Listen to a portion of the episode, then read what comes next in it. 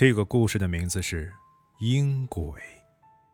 湖北有妇女张氏，怀孕四年而不生，肚子一直停留在怀孕五月后的样子，并且腹部不定时绞痛，严重时甚至大口吐血，血色发黑。久而久之，气虚体弱，常年卧病在床。但令人惶恐的是，她饭量不减。不亚于健硕农夫的胃口。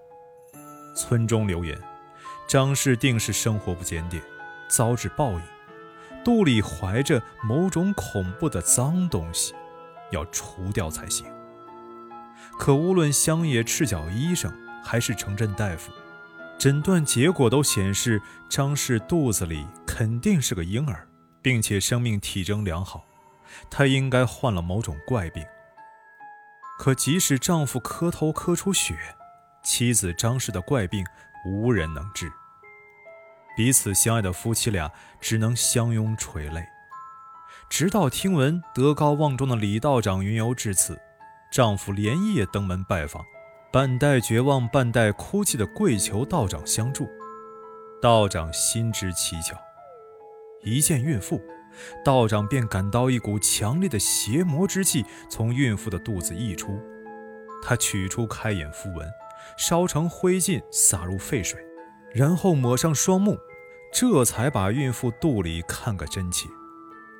不好，道长说，他这是被阴鬼附身啊。丈夫心中一紧，但仍毕恭毕敬地听着。这种鬼怪以婴幼儿精血为食，不会伤其性命。等到一定修为，便直接寄生于孕妇身上。婴儿每长一分，他便吸食一分。这这怎么办？请问道长，如何去除这害人妖物啊？道长长叹：“除去此鬼不难。”贫道只需用浸过雄黄酒的桃木剑刺入他胎中，引爆煞气即可，但母子性命难保。丈夫下跪磕头，求道长救母子一命，我甘愿做牛做马。办法倒有，你妻子被寄生四年，体内寒气极盛，只要把这寒气一除，阴鬼忍受不了，便会急于逃脱。那时就可以抓住他，确保你妻儿无事。只不过，道长顿了顿，丈夫心急，道长请说。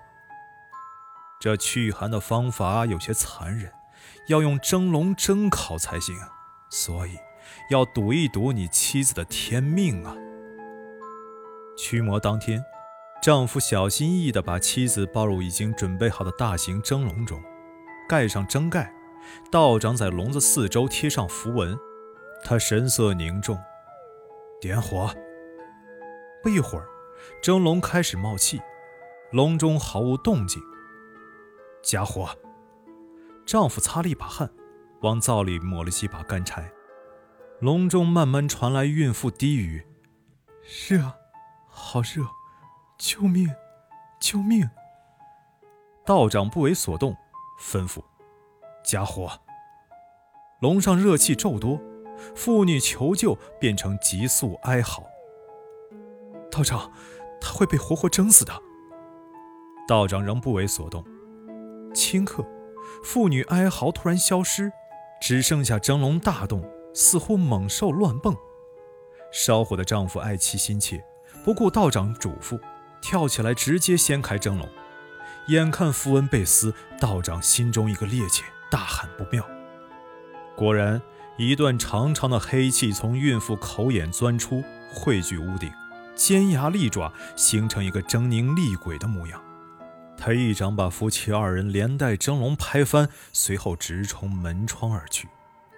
李道长大叹：“这也是贫道的劫数啊！”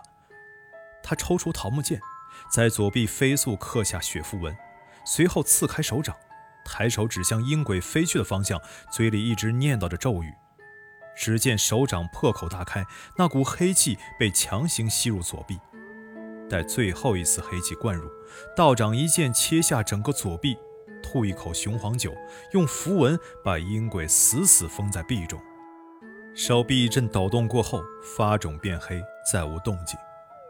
半晌，瘫倒地上的夫妻二人醒来，道长对两人告知原委后，拿起手臂嘱咐：“这阴鬼数年修炼的精华尚在，你们把这条手臂烧成灰，再熬成汤，为孕妇饮下，便可保住胎儿性命。”夫妻二人无以为报，跪在地上叩首良久。三月后，孕妇顺利产下孩子，唤名碧儿。